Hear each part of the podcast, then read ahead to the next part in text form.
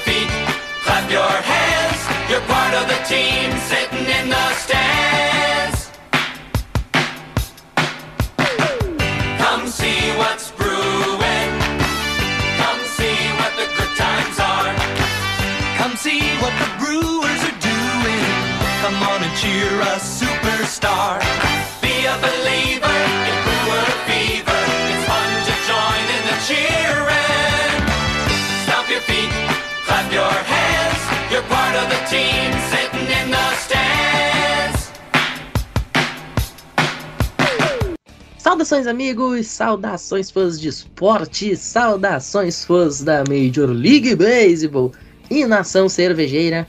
Que grande prazer, que grande alegria, que grande satisfação! Estamos chegando mais uma semaninha com o meu, o seu e o nosso Brilteco hoje, segunda-feira, dia 29 de maio, são agora exatas 23 horas 30 minutos. Portanto, o programa começará no dia 29 e terminará no dia 30. E a gente está chegando hoje de uma forma um pouquinho diferente para esse Brilteco número 42.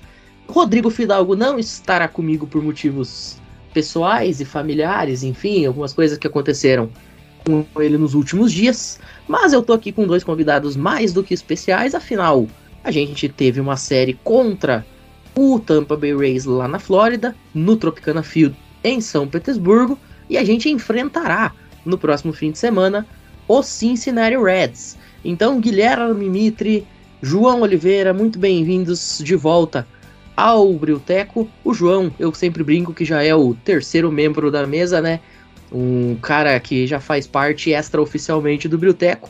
E o Mitre, acho que é o quê? Terceira participação também, seja muito bem-vindo aí. Muito boa noite para vocês dois.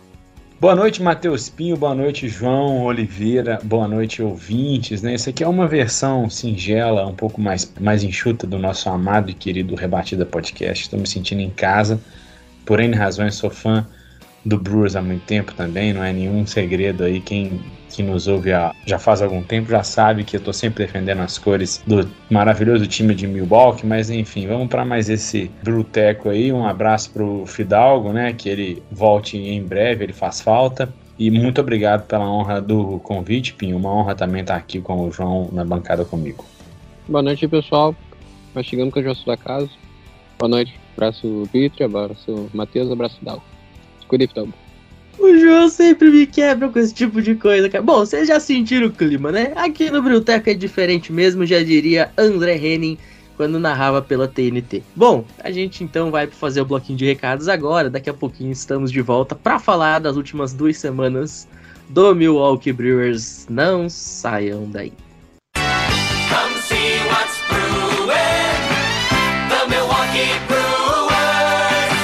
Bom, senhoras e senhores, como eu falei, hoje 29 de maio, muito provavelmente esse programa irá ao ar no dia 30. Isso significa que você terá aproximadamente 24, talvez 36 horas para aproveitar a melhor promoção do mês. Porque para você que é fã dos esportes americanos, a FN Network, em parceria com a Esporte América, trouxe uma promoção de arrepiar. Não importa onde você mora onde você esteja, aqui no Brasil, até dia 31 de maio, a Esporte América estará viabilizando entrega grátis para qualquer lugar do país, em algumas linhas. Ficou curioso? Se interessou? Então saca só. Para você que é fã da NFL, a linha Urban, com roupas exclusivas e originais, que é aquela linha que estava presente nos clipes de rap lá dos anos 2000, sabe, né? Que os caras usavam aqueles jaquetão dos Steelers, né, camisa do Raiders, boné do Packers, enfim. Essa linha aí tá inclusa frete grátis para todo o país até o dia 31. Ah, mas teu negócio é NBA? Até o dia 31 também, toda a linha retrô da Mitchell Ness com camisas das lendas do esporte, como Michael Jordan, como Kobe Bryant, como Larry Bird, esses caras aí também frete grátis para todo o país dentro dessa linha da Mitchell NS. E também tem muita coisa bacana da nossa MLB, da NHL que tá chegando também lá na loja, produtos, inclusive do próprio Milwaukee Brewers. Então não esquece, frete grátis até o dia 31 de maio para você. Você tem que correr porque a promoção tá acabando. Você não vai querer pagar frete se você tem oportunidade de não pagar, né, meu amigo? Então, já corre aí no link que tá na descrição do episódio e vai fazer tua compra.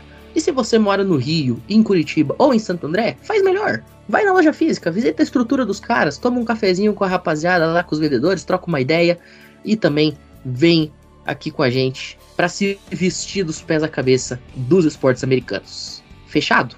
Bom, então dito tudo isso, daqui a pouquinho a gente tá de volta para falar aí sim de Milwaukee Brewers, não saiam daí. Come see what's brewing. The Milwaukee Brewers. Bom, a gente começa exatamente falando de Tampa Bay Rays, porque, enfim, eu não quero entrar no mérito da gente ter perdido dois jogos em três lá pro St. Louis Cardinals no Missouri. Acho que não vale a pena a gente falar disso aí, até porque um dos jogos a gente tomou um 18 a 1, então a gente deixa abaixo. Ô Mitre, no primeiro jogo contra o Tampa Bay Rays, o jogo sofrido uma barbaridade, 1 a 0 ali no finalzinho já da partida, o Peter Strelec acabou cedendo aí a corrida que se tornaria a da vitória da equipe da Flórida, um sack fly do Francisco Merria que impulsionou o Rayleigh né, para a vitória de 1 a 0 mas é um daqueles jogos que a gente até esperava, já dados os arremessadores da partida, né? A gente ia ter o Adrian Hauser, que é um cara que tá voltando de lesão, mas sempre foi muito confiável no campo pelo lado de Milwaukee e pelo lado do Tampa Bay Rays apenas Shane McClanahan, não precisa nem de apresentação. A gente já esperava que seria um jogo de pitchers, um jogo com baixa pontuação e foi o que de fato acabou acontecendo. Vitória do Tampa Bay Rays, que manteve naquele momento e ainda mantém a melhor campanha da MLB até aqui e um grande jogo, né? Convenhamos. É isso, né, Pinho? Vou dar uma passada em geral na série, sem me estender demais, porque a série já, já faz alguns dias, né? Tem coisa ali de uma semana, mas ainda assim é uma série que é considerada recente, porque não se tem o tempo inteiro um duelo entre esses dois times, apesar que a gente teve, é, curiosamente, em 22. Mas enfim, foi uma série de três jogos no Tropicana Field, né, estádio do Tampa Bay Rays. Os Rays eles venceram a série por 2 a 1 De certa forma, foi uma devolução do duelo que a gente acabou de falar de 2022, que teve essa mini varrida aí que os Brewers aplicaram, né, numa série de só dois jogos, mas que os Brewers acabaram ganhando os dois jogos, enfim. O primeiro jogo foi como o Pinho mesmo já falou, um pitching game que eu particularmente adoro, 1 a 0 magro para os Rays ali, uma corrida que só saiu na oitava entrada, né? E como a gente até já pontuou, um sack fly. Méritos aqui, aliás, inclusive, para o Shane McClanahan, né, do lado do Tampa Bay Rays e do Sr. Adrian Hauser, que jogou a maior parte do jogo pelos Brewers, né? Se não me engano, jogou seis entradas e o Shane McClanahan jogou sete. Aí já veio já esse segundo jogo, que foi um, um placar um pouco mais elástico, né? 8 a 4 para os Rays. Uma excelente partida do nosso primeira base, né? O senhor Yandy Dias, inclusive, anotou um home run de três corridas, né? Nesse jogo, enfim. E a série acabou sendo ali finalizada num 6 a 4 que Milwaukee acabou ali né, colocando, né? Que inclusive teve um lance sensacional que foi aquele home run do Adams, que ele comemorou com aquela posição que ele cruza os braços, imitando ali o Rosarena, né? Inclusive a Rosarena viu essa imagem em Rio lá do fundo. Existe toda uma conexão deles já terem sido já, né, colegas de, de time, né? Adams que dá um negócio estranho aí no coração sempre que a gente vê um jogo dele, né? Porque mesmo a gente estando muito bem servido na posição de shortstop com o Franco, mesmo assim dá uma saudade. Não é que a gente quer que tenha outro shortstop no time, porque o Franco tem feito um papel excelente, mas sei lá, nem que seja de pinch hitter, cara, inventar uma outra posição pro Adams é, é, faz muita falta. Não, vamos lembrar que antigamente só tinha na Liga Americana, mas hoje tem nas duas um negócio que se chama The Age. Né? Você pode colocar um cara, não necessariamente ele precisa jogar defensivamente, mas ele joga ofensivamente. E tem um outro detalhe: você pode sempre colocar um na segunda base, que são posições muito similares, apesar de movimento ser contrário. Um você joga em direção à primeira base, outro você vai mirar, geralmente, né, na, na segunda, na terceira, mas enfim, você pode tranquilamente colocar um de short, um de segunda e manda bala. Sem dúvida, eu acho que no campo interno ali, né, no infield, a gente teria que arrumar uma posição pro Adams se algum dia houvesse um cenário que ele caísse no colo nosso, mas é claro que não vai, porque se for para ele sair, vai ser para algum time de mais mercado financeiro, porque tem feito um trabalho que só tem crescido de nível em Milwaukee e ele merece, porque é não só um cara muito carismático como ele sempre foi, mas ele também é um, um grande jogador, né? O Adams tem feito uma temporada mais uma vez muito sólida em em Milwaukee e, e, eu não acho que ele sai de lá. Se for, vai ser para algum time com mais bala na agulha, né? Enfim, eu acho que ele é a cara da Florida, é a cara do Tampa Bay Rays, mas vamos se contentar que o ciclo dele, pelo menos por enquanto, com os Rays já, já se encerrou ele agora vai voar outros é, ares, vamos dizer assim, né? Então, enfim, foi uma série muito legal de ver, né? Houve esse pitching game nesse primeiro jogo, mais corridas nos outros dois jogos, especialmente o segundo, como a gente já até já pontuou. Eu sempre falo que o Brewers, né, para já concluir minha fala, são o meu segundo time, porque fica uma sensação que existe uma espécie de, de, parceria também vendo a série, porque tem esses, esses elementos que eu já trouxe, né? O Adams comemorando ali no né, home run, olhando lá no fundo do campo o Arena, fazendo a pose dele. Tem alguns jogadores que já até fizeram parte dos Rays também, inclusive de comissão técnica. Tem o próprio Mike Brousseau também, que é ex-Rays. Tem o Ozzy Timmons, que era técnico de primeira base do Tampa Bay. Hoje é um técnico, se não me engano, ele é um, um hitting coach, foi até promovido, virou um técnico de rebatida de uma forma geral por lá tem aquela relação boa entre os times por causa desses ex-colegas quando se encontram. Eu vi o pré-jogo, a galera se abraçando, Adames, Brousseau, o Ozzy Timmons também. É, é, um time que já está no meu coração e por esses elementos parece que está também entre eles próprios jogadores de comissão. É um, são times simpáticos, é o que eu posso dizer, entre Tampa Bay Rays e Milwaukee Brewers em termos de liga de uma forma geral. Pois é, inclusive esse home run do Adames que ele faz essa comemoração, no mínimo curiosa, rendeu a ele o carinho, vamos colocar dessa forma, da torcida, né? Que pegou no pé, deu uma zoada com ele, uma sacaneada com ele, mas é tudo parte do espetáculo. E falando em espetáculo, que grande espetáculo foi o jogo do domingo, que fechou a série, uma vitória dos Brewers por 6 a 4 e um grande jogo, dessa vez ofensivamente, mas o Freddy Peralta, ele não foi mal. Ele só não foi o Peralta. O Fred Peralta ele fecha esse jogo com seis entradas, cedendo três corridas, né? Ou seja, no limite do que é um quality start. Cinco hits cedidos, apenas quatro strikeouts. Mas né, diante desse ataque poderoso do Tampa Bay Rays, acaba sendo um jogo interessante. Pelo lado dos Rays, quem abriu foi o Bix, né? Que foi um jogo de bullpen, inclusive, né?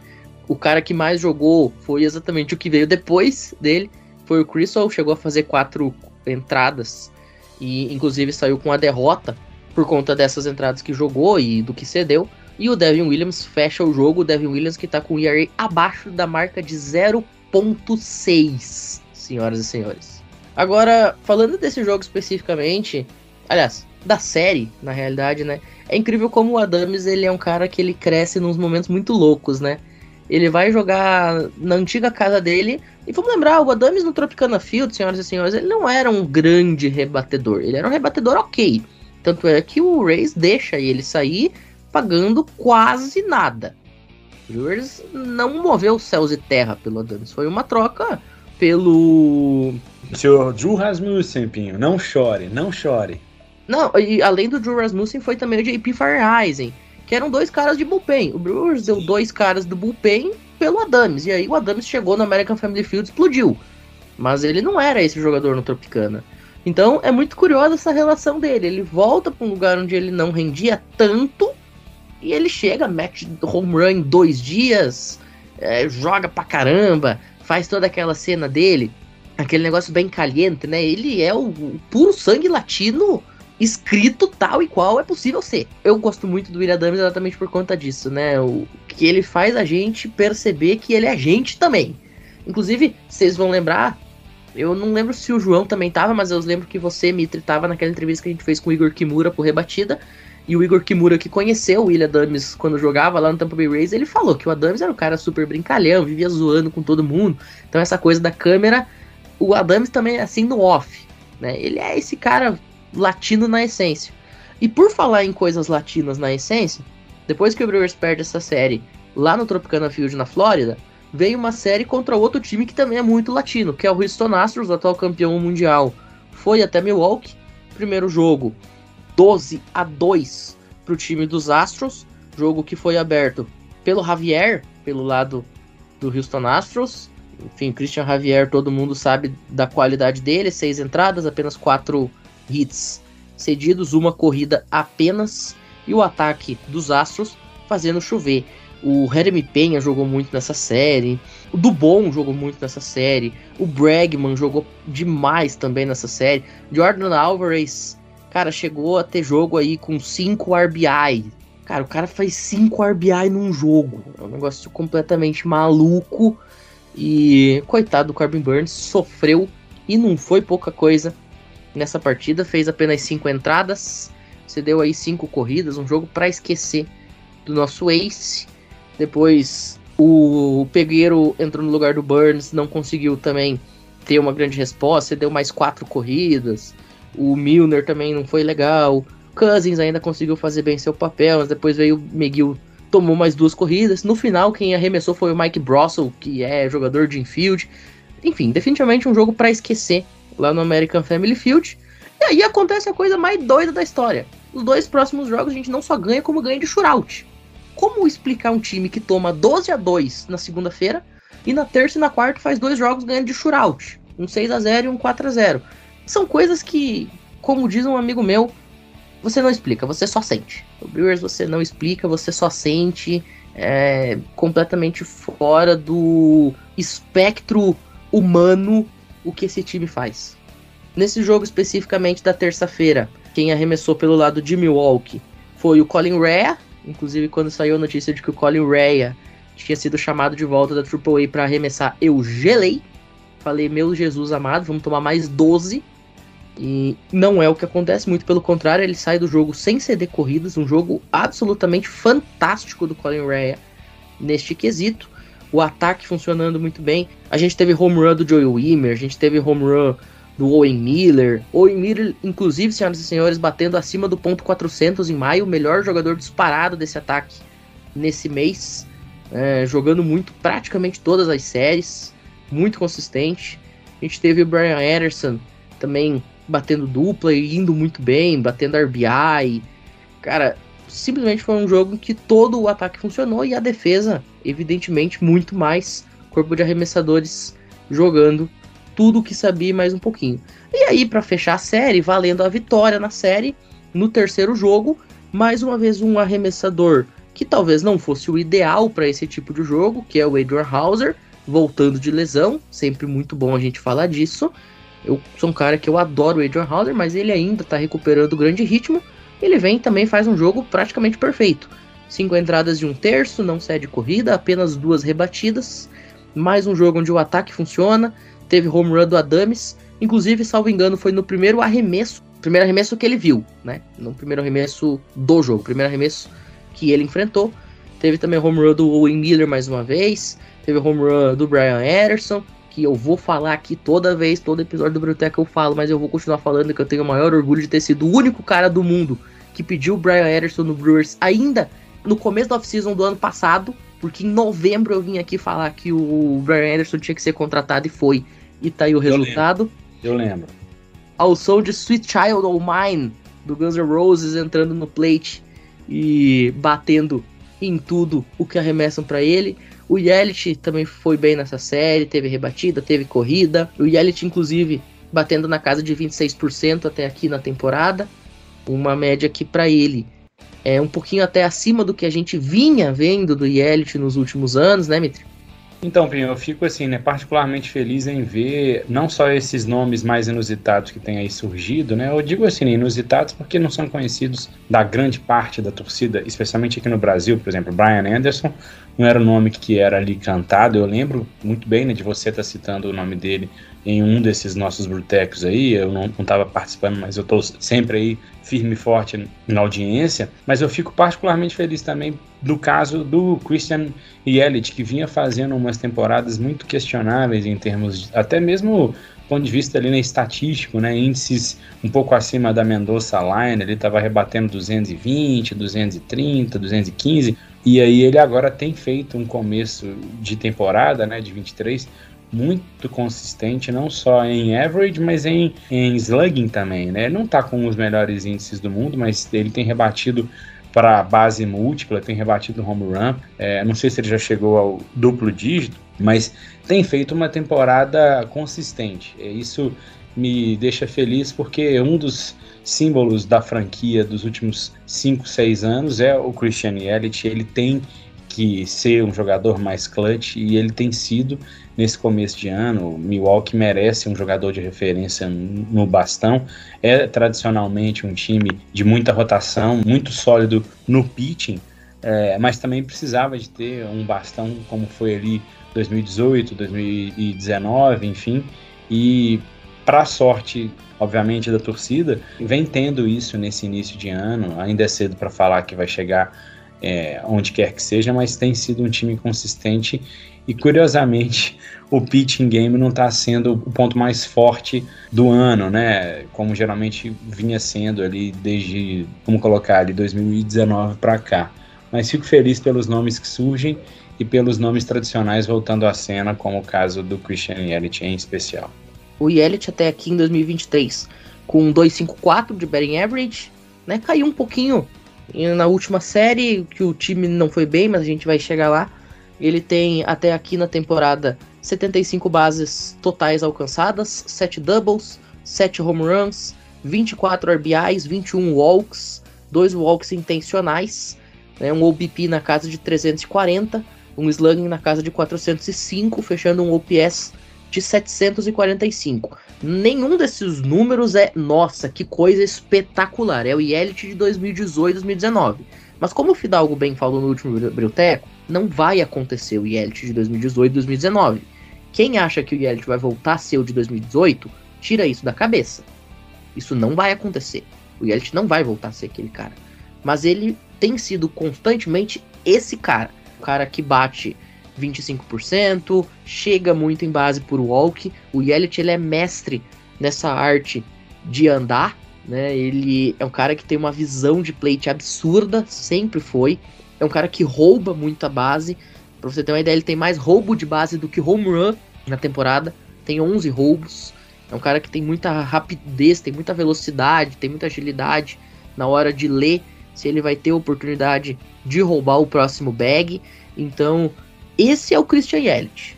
Christian Yelich, que a gente conhece hoje, é esse cara aqui. E esse cara é muito produtivo, muito especialmente batendo como primeiro da, do lineup.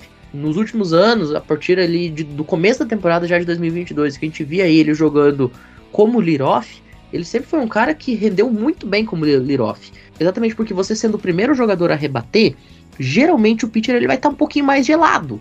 Porque é natural, o cara vai começar o jogo. E até o pitcher ele esquentar a mão, acaba jogando muita bola um pouquinho fora da zona, ele acaba buscando de repente uma bolinha que não encaixa. E pro Yelich ser muito bom. Começar o jogo já chegando em base, ainda que seja por quatro bolas, já coloca primeiro ele em uma posição de tentar chegar numa scoring position, tentar um roubo. De repente você vem aí um Rowdy Teles que nesse momento, salvo engano, é o único jogador do Brewers com duplo dígito em home run na temporada. Mas você vem aí com o Rory Teles, você vem com o William Dames, você vem com caras como o próprio Brian Ederson, são caras que estão conseguindo chegar muito bem no bastão, esse sim, rebater para tudo que é lado, RBI, home run, enfim, tudo isso. Você ter um Yelich em base, até quiçá numa scoring position para esses caras virem e impulsionar ele, é fundamental, até pensando no próprio futuro do Yelich. E eu vou deixar aqui o meu protesto pessoal, que eu fui obrigado a ler um certo índio velho falando aí lá no nosso grupo do Rebatida Verde que o Yelich hoje ele é aquele famoso jogador de quadruple A, que não é nem bom o suficiente para Major e nem ruim o suficiente para Minor. Discordo, craque. Ele é jogador de Major. Ele só não é o Aaron Judge. Ele não é o Shohei Otani. Mas ele é um jogador muito importante em Major League por todos esses fatores. Só complementando aí, Pinho, o Rowdy Teles é o líder dos Brewers em home run com 12, o Will Adams vem na sequência com 9, Brian Anderson com 8 e aí vem o, o Christian Yelich com 7. É, inclusive é um ano até atípico para o Brewers nesse quesito de home run. era um time que nos últimos anos sempre se caracterizou por estar entre os líderes de bola longa. Este ano jogando um small ball de respeito.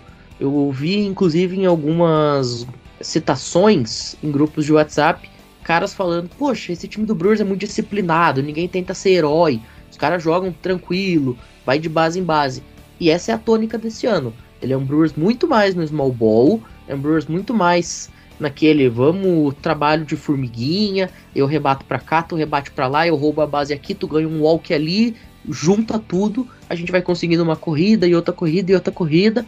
Esse é o Brewers versão 2023, que particularmente me agrada muito, porque time que depende de home run geralmente não vai longe. Time que só consegue bola longa não vai a lugar nenhum. Então esse trabalho bem de formiguinha aí, especialmente de caras como o Bryce Turang, que é um jogador que não tem tanta potência no bastão, mas tem muito contato, o próprio Christian Yelich, e aí você tem os cleanups como o William Contreras, você tem o Luiz Urias quando voltar, né, que tá lesionado, é um cara que tem muito power, o próprio Adames, o próprio Brian Ederson é um cara que também tem muito power, o Rowdy Teles a gente nem fala, então você consegue combinar o contato, principalmente ali a partir do quinto jogador do lineup, jogadores que chegam em base botando a bola em jogo com os caras de muita potência que fica na parte alta, é uma combinação que quando da liga é muito difícil de quebrar. E aí, continuando esse nosso giro pela semana passada, aconteceu o desastre. Uma série contra o San Francisco Giants, inclusive, infelizmente, Natanzinho não pôde estar presente aqui hoje. A gente queria ter ele para falar dessa série do Giants, mas por motivo de cobertura, inclusive Natan agora é jornalista certificado, senhoras e senhores. Para quem conhece Natan, Natan vai cobrir o Pan-Americano no Chile. Esse menino tá muito chique. Inclusive eu falei para ele trazer presente, ele falou que vai trazer uma camisa do Palestino. Mas, na abertura da série, o Brewers toma um sarrafo de 5 a 0 do San Francisco Giants. O Terran fazendo a sua primeira partida pelo Milwaukee Brewers. Ele assinou de tarde e já foi pro jogo de noite desse jeito. E foi um jogo bom. Jogo, inclusive, muito acima do que eu esperava por parte do Terran. Ele é um cara bem veterano, já passou por uns 490 times na MLB, teve cinco entradas completas, apenas quatro rebatidas cedidas, uma única corrida, um walk, cinco strikeouts, mas acabou não sendo suficiente para tentar garantir a vitória. Depois veio o Miller, que não é o Owen, rebatedor, é o outro Miller, e acabou cedendo quatro corridas que acabaram definindo o placar. Um jogo onde o ataque não se encontrou, o time do Giants jogando defensivamente muito bem. Um jogo de bullpen, inclusive, diga-se de passagem, em que nenhum dos caras ali comprometeu em nenhum momento. Brewers chegou a ter oportunidades para tentar empatar o jogo quando estava 1 a 0 Inclusive, salvo engano, uma oportunidade com bases lotadas, ou segunda e terceira ocupadas, que acabou não convertendo e toma o castigo no finalzinho da partida. Vitória por 5 a 0 do Giants, que seria o tom da série completa. Porque já no dia seguinte, se eu falei que 12 a 2 era feio tomar do Houston Astros, atual campeão mundial, tu imagine tomar um 15 a 1 do Giants. Aconteceu. Um jogo também onde nada deu certo. Freddy Peralta tomou rebatida de tudo quanto foi canto e ainda teve muito azar. Porque em pelo menos dois lances a entrada devia ter terminado, alguém errou na defesa e acabou saindo mais corrida. Um lance, por exemplo, de extrema infelicidade no qual o time do Brewers consegue completar uma double play, mas como a bolinha bateu no juiz, ao invés de ser a double play para encerrar a entrada, virou uma oportunidade com bases lotadas pro Giants e daí saiu duas corridas. Depois, novamente, um lance em tese simples de um arremesso para a primeira base, sai todo torto. O jogador do Giants mais uma vez chega em base, depois anota a corrida. Simplesmente foi um sofrimento assistir isso aqui. Um jogo, como eu falei, onde nada deu certo e uma derrota acachapante que não vale nem a pena a gente ficar comentando muito. Quem abriu esse jogo foi o Freddy Peralta, que tomou simplesmente 10 corridas, sendo dessas quatro herdadas para conta dele justamente por conta desses erros que acabam não caindo. Na dele, fez apenas duas entradas de um terço, oito rebatidas, dois home runs. O It Small, que acabou de subir de Nashville, também não teve um jogo nada bacana, cedeu mais cinco rebatidas, cinco corridas, um home run entre eles. Enfim, um jogo para esquecer esse da sexta-feira. Mas aí você pensa, ah, mas contra Houston nós tomamos 12 e depois os outros dois jogos seguintes foram bons, então tá tudo safe. Errado. Porque no sábado, outra derrota, dessa vez mais comedida, 3 a 1 pro Giants naquele momento. O Logan Webb fazendo mais uma partida normal na vida de Logan Webb, sendo masterclass que ele sempre foi. É um jogador que abriu pelo lado de São Francisco, sete entradas completas, apenas quatro rebatidas cedidas, uma única corrida, 11 strikeouts, uma partida memorável por parte do Logan Webb. Quem abriu pelo Brewers foi o Corbin Burns, também sete entradas completas, quatro rebatidas cedidas, apenas uma corrida, oito strikeouts, estatísticas bem parecidas dos dois. E um jogo que estava muito equilibrado até o momento que os dois saíram. Porque aí entra o Peter Strzelecki, que sempre foi um cara confiável. A gente falava muito bem dele aí no começo deste ano, mas nesse jogo acabou não entrando bem. Cede duas corridas, né? Um home run de duas corridas, mais precisamente, que acaba sendo o fator determinante para esse jogo. Final 3 a 1 e nesse jogo, inclusive, o Giants empatou com o Brewers no recorde, né? Nesse momento, ambas as equipes ficavam com 27 vitórias e 25 derrotas. E aí, no domingo, no fechamento da série, uma vitóriazinha pra gente chamar de nossa. O Brewers finalmente se reencontra com as vitórias num bom jogo, mais uma vez, do Colin Rea. O Colin Rea tinha 0-3 na temporada até essa sequência que a gente começou a comentar. E depois dos jogos contra Houston e contra São Francisco, ele já tem 2-3. Ou seja, dois jogos bastante produtivos dele como titular. Nesse jogo especificamente, ele não foi assim tão bem, mas ainda conseguiu a vitória porque teve a ajuda do ataque. Né? Foram seis entradas completas, cinco rebatidas, quatro corridas cedidas, dois home runs, seis strikeouts. Mas, como eu falei, contando com a ajuda do ataque, o Contreras bateu o home run, o Anderson teve RBI, o Owen Miller mais uma vez castigando os arremessadores adversários. Mais uma vitória para a conta, o Devin Williams mais um save na conta dele, o oitavo na temporada naquele momento, com o ERA chegando na casa de meio, 0.54. E aí é o momento que nós estamos hoje, porque nessa segunda-feira, um day off, e na terça-feira, que inclusive já começou, são agora meia-noite e cinco, vem o Toronto Blue Jays, jogo lá no Canadá, ou melhor, jogos no Canadá, mas isso tudo é assunto para o segundo bloco. Já já a gente está de volta para falar de Toronto e de Cincinnati. Não saiam daí. Come see what's brewing. The Milwaukee Brewers. Bom, chegando nesse segundo bloco, então a gente agora vai pro Canadá ou Canada, como dizem os nossos amigos da Folha de Bordo, porque na terça-feira no Rogers Century o Brewers começa a sua caminhada no país vizinho com Adrian Hauser enfrentando Yusei Kikuchi, valendo aí a permanência do time de Milwaukee na liderança da divisão. Ô Mitran, você que é um cara que torce por Tampa Bay Rays e que, portanto, acompanha por tabela o Toronto, por ser da divisão, um confronto muito bom de arremessadores nesse caso, né? A gente tem o Kikuchi, que é um cara meio estranho, acumula bons starts, depois dá uma paçocada, depois vem faz mais um Instável. jogo bom. Exatamente, é um cara meio esquisito nesse ponto, mas é um jogador de muita qualidade. Eu particularmente sempre gostei dele. E aí na sequência você vai ter um confronto totalmente desequilibrado na quarta, que é o Terran contra o Alec Manoá, que vamos combinar, não cabe na mesma frase, não são da mesma prateleira, e você encerra essa série aí sim com um confronto absolutamente sensacional entre Freddy Peralta e Kevin Gausman. Só para poder também aí já considerar que Alec Manoá também não tem feito uma temporada das mais consistentes nesse ano de 23 também de maneira nenhuma, né? Como o próprio Toronto Blue Jays que se esperava muito mais para esse ano de 23, né? A gente estava vendo ali, a gente viu muita coisa de power ranking nesse início de temporada ali para fevereiro, comecinho de março, colocando o Blue Jays talvez até como o primeiro contender da American League East, né? Tinha gente que colocava Yankees, né? Mas a gente via ali o Tampa Bay Rays correndo em terceiro, fácil, na maior parte desses índices e o Toronto, se não era primeiro, era segundo e hoje é o né, lanterna dessa divisão que eu tô sempre, não sendo ali clubista, mas sendo bem até honesto, achando que é a, a nossa divisão mais forte da Major League Baseball. Mas enfim, que eu tenho para poder pedir ao time dos Brewers é que o Toronto tá em último, mas não tá morto, né, de maneira nenhuma, para que os Brewers façam o papel deles e que no mínimo ganhem a série. A gente sabe que não é fácil porque a série é no Canadá, como o Pinho já pontuou.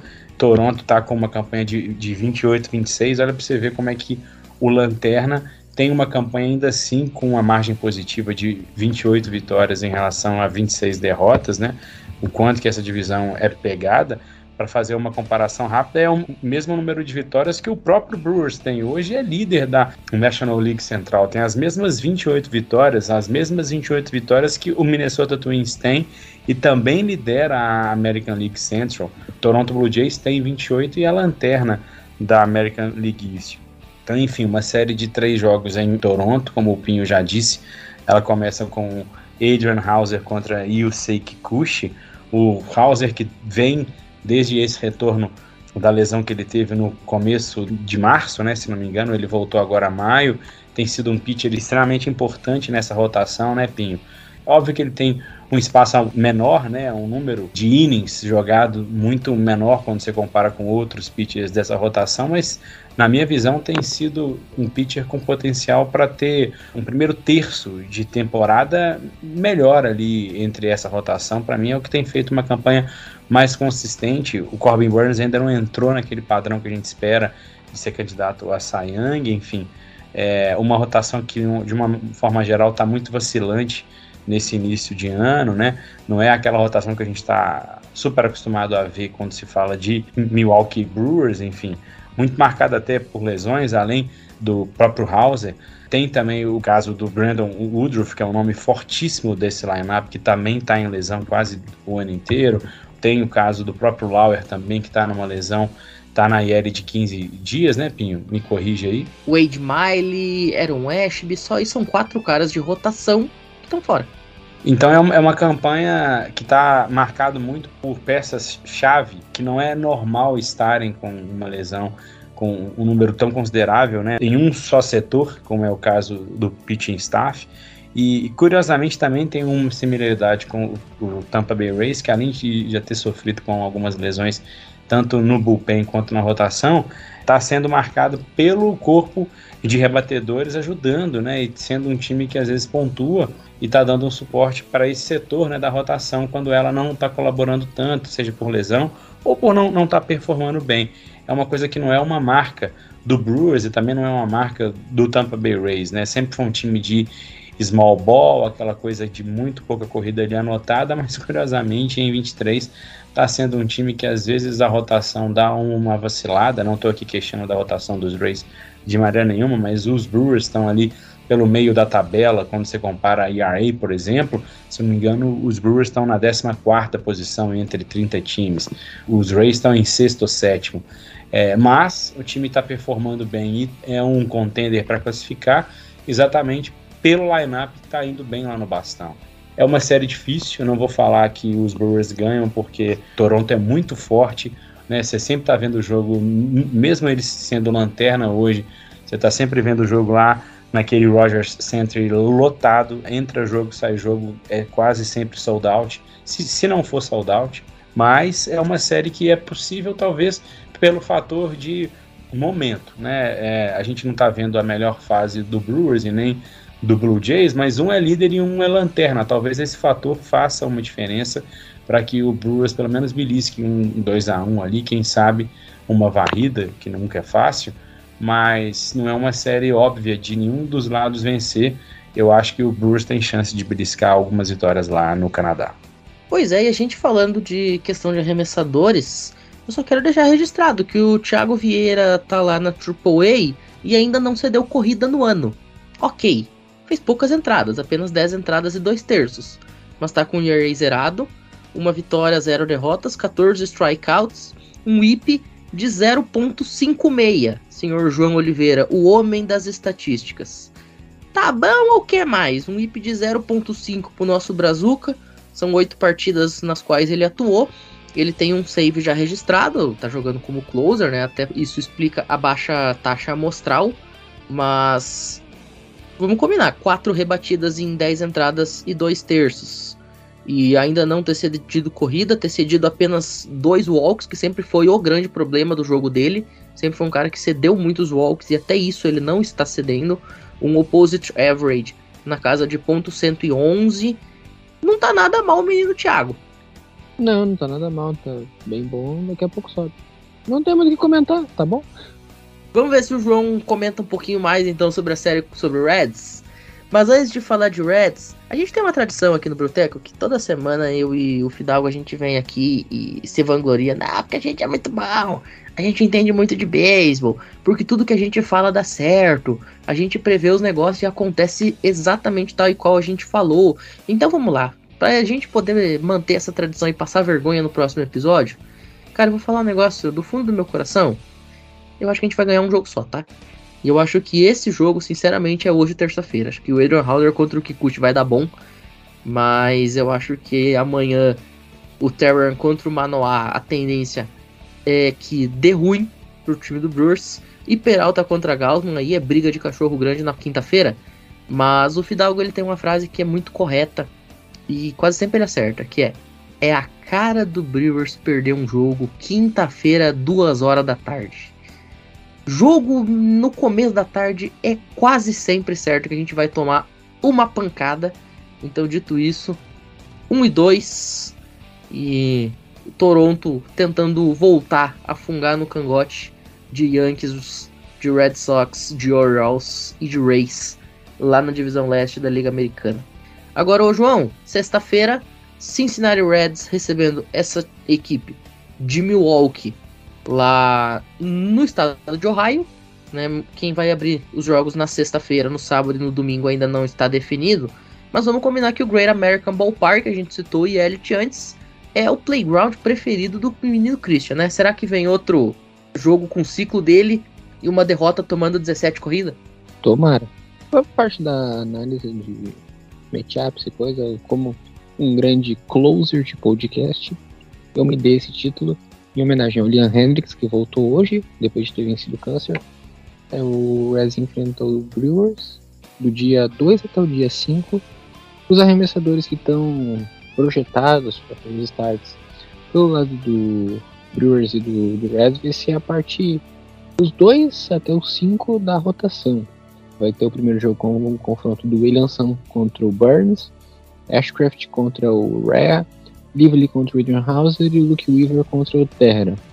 Vamos lá. Williamson contra Burns, prova provavelmente vem de lado de Milwaukee. Provavelmente, porque o Williamson tá jogando muito bem. Ashcraft contra Rhea, não tem nem comparação, Ashcraft é muito melhor. Lively contra o Adrian Hauser, Lively subiu há pouco tempo também e o Adrian Hauser vem tomando umas pancadas, eu diria que tá mais pro lado do novato de Cincinnati. E Luke Weaver contra o Terra é um novato com um pitcher de 6 de ERA. Eu vou pelo novato, então nesse caso, então 2 a 2 O que, que a gente vê das duas equipes no atual momento? Falando das últimas duas semanas, o Brewers é o 26 em ataque e o 28 arremessando. O Reds acaba de vir de uma série contra o Cubs em que anotou 25 corridas e 45 rebatidas em 3 jogos. Um corpo de arremessadores frágil como o Brewers está tendo nas últimas semanas. Esse ataque do Reds que esquentou muito com o Jonathan India, Matt McLean, com Spencer Steer, com Nick Sinzel.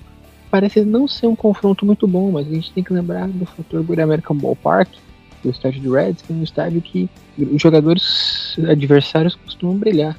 Por exemplo, o Yelich sempre anota ciclo, Jesse Winker foi All-Star nesse estádio, o Ian Happ sempre fazia metade dos home dele no estádio do Reds, sempre é um duelo muito ofensivo. Mas justamente por focar na ofensividade, coisa que o Brewers não está conseguindo fazer nesse ano, vejo muito mais uma vantagem para o Reds. Nesse momento, não só por momento, mas por encaixe mesmo. O Reds parece que agora está se achando como um time de verdade, já entendeu muito bem as posições chaves, quem tem que ocupar cada espaço e o Brewers parece que cada vez mais está se perdendo na temporada. Tá certo, ainda estamos em maio. se é para um time ficar mal, que fique mal em maio e não em outubro.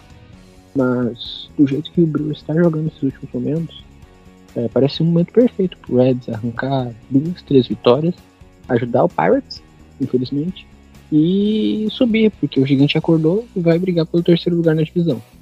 Lembrando que falando em divisão, caso o Cincinnati Reds confirme três vitórias, ele ficaria apenas dois jogos atrás de Milwaukee.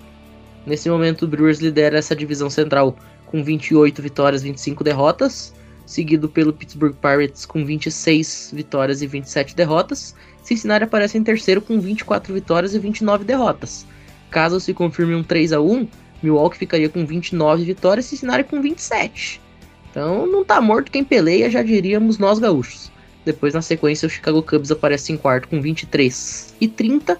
Chicago Cubs mostrando que aquele começo de temporada era só o começo de temporada mesmo. E o St. Louis Cardinals cada vez mais afundando. Todo mundo lá em St. Louis está no mesmo barco, o barco se chama Titanic. 24 vitórias e 32 derrotas. 5 jogos e meio atrás de Milwaukee na classificação neste momento. Vamos ver o que, que desenrola aí nessa divisão central até o final do ano. Mas, sob todo o risco dessa frase que eu vou falar aqui, eu acho que está muito encaminhado para o Brewers de fato ser o representante dessa divisão nos playoffs. Não porque ele, Brewers, está jogando uma barbaridade, mas porque os outros estão conseguindo ser muito piores. O Pirates, convenhamos, derreteu. O Cincinnati Reds é um time que vai ficar ali no meio da tabela, né? não vai muito para frente além disso. O Cubs também derreteu e o St. Louis Cardinals implodiu. Isso falando internamente. Não é nem uma questão de implosão de talento. Implodiu o staff, a diretoria, o time em si, o vestiário. Então vamos combinar que o Brewers ele tá com a faca e o queijo na mão para ganhar a divisão, provavelmente do jeito mais fácil de todos os tempos. E é por isso que ele vai conseguir a façanha de perder. Só quero só pontuar que, ainda que eu, eu concorde com a fala do Pinho, eu acho que o Brewers precisa se ligar, porque essa divisão está completamente aberta, inclusive para o Cincinnati Reds, que sabe que se há uma chance deles irem a playoff é somente ganhando essa divisão. Porque vaga de wildcard está muito complicado, é óbvio que a gente está ainda né, entrando em junho, tá? Tem muita temporada, mas, por exemplo, você pega uma National League East, você tem Atlanta, bem dizer, ali, postulante, quase certo a vaga, com 32 vitórias, depois tem aquele bolo de Miami Marlins, vejam vocês, com 28 vitórias, Mets com 27, aí vem Phillies com 25, enfim, é uma divisão muito forte. Depois você tem na National League West os Dodgers mais uma vez reinando, mas aí você tem um Diamondbacks com 31 vitórias em segundo, um Giants que está renascendo meio das cinzas com 28 vitórias, e ainda vem Padres ainda, enfim. Ou seja, está muito complicado que uma vaga de wildcard saia da central. O Pirates, o próprio Reds, sabe que se quiser alguma coisa um pouco mais ousada em se tratando de temporada é vencendo essa divisão. E quatro jogos atrás não é nada de mais impossível de se sonhar, não. É o que o João já, já pontuou. O time no ataque está dando uma engrenada. Jonathan Indian, que tem feito, aliás, a alegria do meu fantasy, inclusive num duelo que eu tive essa semana com o próprio João. Quem diria, João, sofrendo para mim no Fantasy com o Jonathan India. E o Reds, de uma forma geral, vem tendo uma performance ofensiva muito legal. Então é uma divisão que está muito aberta. O Brewers é um candidato forte, claro que é. O Cardinals caindo pelas tabelas é um negócio curiosíssimo, né? 32 derrotas já, grande vergonha. Mas quem viver verá para saber quem vai sair dessa divisão aí, que hoje tudo leva a crer que vai ser os Brewers, mas com essas lesões, com essa rotação dando uma vacilada aqui, outra ali, tem um posto aberto ali para quem quer que seja. Entre esses três, pelo menos, de Pirates e de Cincinnati Reds, é bastante possível que isso fique mais emocionante com os meses passando. Eu só queria pontuar que a divisão central da Liga Nacional está muito mais para um campeonato gaúcho, em que o time de azul vai ganhar porque os outros times vão fazer o favor de perder, principalmente os de vermelho. Então, se é para o meu time ficar mal, que seja em maio. O Brewers está mal, o outfield não está rebatendo nada. Talvez o time conserte isso na trade deadline. Vai ter vários times que vão ser vendedores, como Chicago White Sox. Então, talvez alguns jogadores Assim, você pega os Abaixa, o Kansas City Royals. Alguém que consiga vir rebater alguma coisa depois do time ter dispensado o Luke Voigt. Precisa trazer alguma coisa, porque só de infield não vive o homem. Então, ainda tem muito jeito do Brewers renascer. Tem ainda muitos jeitos de se consertar. Não tá nada perdido. O time tá perdendo, é verdade. Mas nada para se preocupar ainda. Não por motivos do time ser bom. É porque a divisão é ruim. Brewers aí pros playoffs. É, eu tenho 100% de certeza que só o campeão da Central vai pros playoffs. Isso é claro, isso é cristalino, isso é óbvio. Se a MLB fosse justa, nem assim. É mais ou menos isso. Mas eu também tenho 95% de certeza que o campeão é esse time de azul e amarelo. Pinho, uma dúvida. Qual foi a causa que você acha que foi o que pesou mais para vocês darem um DFA no grande Luke Void? O fato de não jogar. O Luke Voigt, ele simplesmente estava escanteado. Ele simplesmente não jogava. Ele veio para ser o reserva imediato do Rowdy Teles, mas o Rowdy Teles muito pouco folga para começo de conversa. E hoje não faria nem muito sentido ter o Luke Voigt ali com a ascensão do Owen Miller, que é um cara muito prolífico e é um cara muito versátil, é um coringa, joga em praticamente qualquer posição do infield e ainda quebra galho no outfield se precisar. É, você tem aí o Turang, é um cara que também cobre pelo menos 3, 4 posições ali. Então, enfim, não tinha muita necessidade de ter o Luke Voigt. Na pior das hipóteses, tu improvisa. E na outra pior das hipóteses, você chama o Keston Hura de volta, que tá rebatendo que nem um doidão na Triple A. Então, o Luke Voigt ali só estava ocupando o roster spot. É um tipo de movimento que eu achei bem consciente da diretoria. Acho que não tinha a menor necessidade de manter o Luke Voigt com a baixa produção que ele estava tendo quando tinha oportunidade e a baixa necessidade dele jogar. Você tá precisando de uma primeira base? Não, nem eu. É mais ou menos essa aí a situação. Bom, a gente vai ficando por aqui então esse giro nas últimas duas semanas do Milwaukee Brewers. Como eu falei, a partir de hoje, terça-feira, a gente começa essa série contra a equipe de Toronto no Canadá. Depois, na sequência, Cincinnati Reds no Great American Ballpark. E na semana que vem, a volta para casa, a volta para Milwaukee para o American Family Field será contra a equipe do Baltimore Orioles. Mais um confronto contra a American League East, um time que está surpreendendo muito nesse começo de temporada, né? É um time que talvez a gente não esperasse que fosse jogar tão bem. E no próximo fim de semana, o Oakland Athletics, simplesmente o time que possivelmente será o pior da história da Liga Americana. E vamos combinar um negócio? Falar bem baixinho aqui, é obrigação varrer. Assim como era obrigação varrer o Kansas City Royals e o time fez né, conseguiu a varrida, o que não foi nada mais do que a sua obrigação. A situação contra o Oakland Athletics é a mesma, mas isso é assunto para o próximo episódio. Ô João, muito obrigado pela participação. Nos vemos aí mais para frente na semana no Rebatida Podcast. Sempre bom ter você aqui junto com a gente, nosso sexto Beatle, né, o quinto Cavaleiro do Apocalipse e o terceiro membro do Biblioteco. Boa noite. Mitre, é pique William Bonner hoje, né? Boa noite.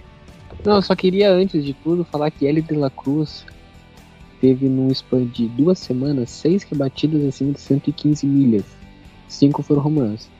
Nos últimos dois anos, teve um jogador que teve cinco ao todo em dois anos. Sabe quem foi? Giancarlo Stanton. L de la Cruz teve isso em duas semanas. Se preparem que o homem tá chegando. Empolgou. Boa noite, Matheus Pinho, boa noite, João Oliveira, que deu ali um, boa noite, mas depois voltou para o, para o ar da graça final. Muito feliz em ter feito hoje aí parte dessa mesa junto de vocês todos, né? É uma honra estar aqui no Bruteco, um podcast que se eu não estou participando, né? Até parece que eu já participei, né? Um número tão grande de vezes assim, mas sempre que me chamar vai ser uma honra. Se eu não não estou participando, eu estou sempre ali na audiência. É um programa que eu adoro ouvir. O formato que você e o Fidalgo vocês já conseguiram né, adotar, eu acho maravilhoso, porque tem o ar mesmo de boteco, mas com muita informação. Que a gente esteja junto nos próximos programas, seja no próprio Rebatida, que a gente já está firme e forte, ou aqui, ou em outros podcasts. Quem sabe um dia o próprio Racecast volta, tá faltando tempo para gravar, para poder montar lá o programa, enfim. Mas entrar aqui para gravar com vocês é uma honra e me chamando, vou estar sempre presente. Um abraço, boa noite também para quem está nos ouvindo e até uma outra hora. Ah, e antes de encerrar, eu citei o Caston Hura, né? Só para dar essas questões do Caston Hura, ele tá no IL de 7 dias lá em Nashville, mas antes de se lesionar ele tava com 3.31 de batting average, já teve 12 home runs, 33 RBIs, um OPS de 1074. Aí ele sobe para MLB.